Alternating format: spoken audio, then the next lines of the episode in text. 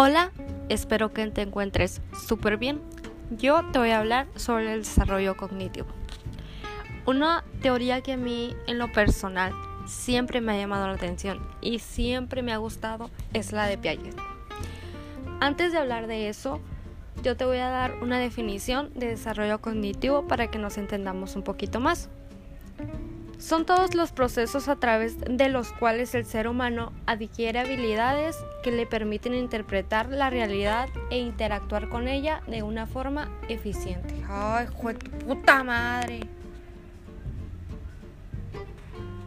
I'm sorry.